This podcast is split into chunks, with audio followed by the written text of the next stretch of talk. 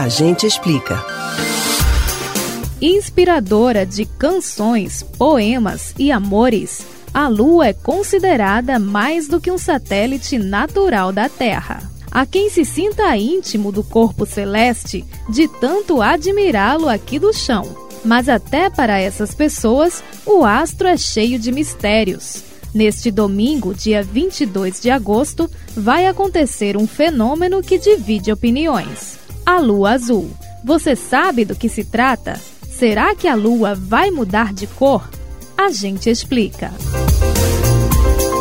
O termo lua azul ou blue moon em inglês surgiu em 1930, de acordo com a revista especializada Sky and Telescope é o nome que se dá à terceira lua cheia de uma estação. É o caso da lua que veremos no domingo 22 de agosto, quando o satélite vai entrar na fase cheia pela terceira vez neste inverno. Para quem não se lembra, a primeira foi em 24 de junho e a segunda em 23 de julho.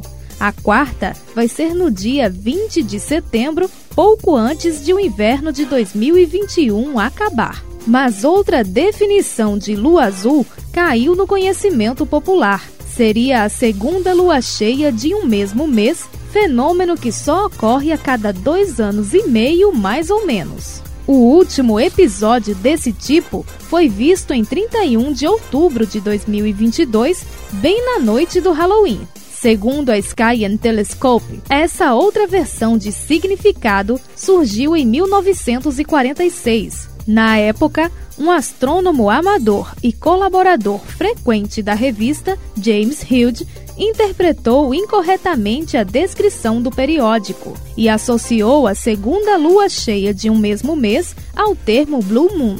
Seja como for, não adianta. A lua não aparece azul em qualquer dessas ocasiões. A mudança de cor aos nossos olhos até ocorre, mas em situações muito raras por exemplo, quando erupções vulcânicas ou incêndios florestais enviam fumaça e poeira fina em grande quantidade para a atmosfera, fazendo com que a luz refletida pelo satélite nos pareça azulada. Seja como for, de qualquer forma, vale a pena admirar a beleza do segundo corpo celeste mais brilhante visto da Terra, depois do Sol.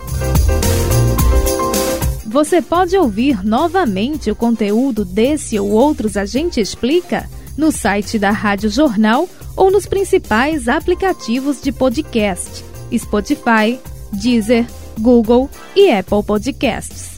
Betânia Ribeiro para o Rádio Livre.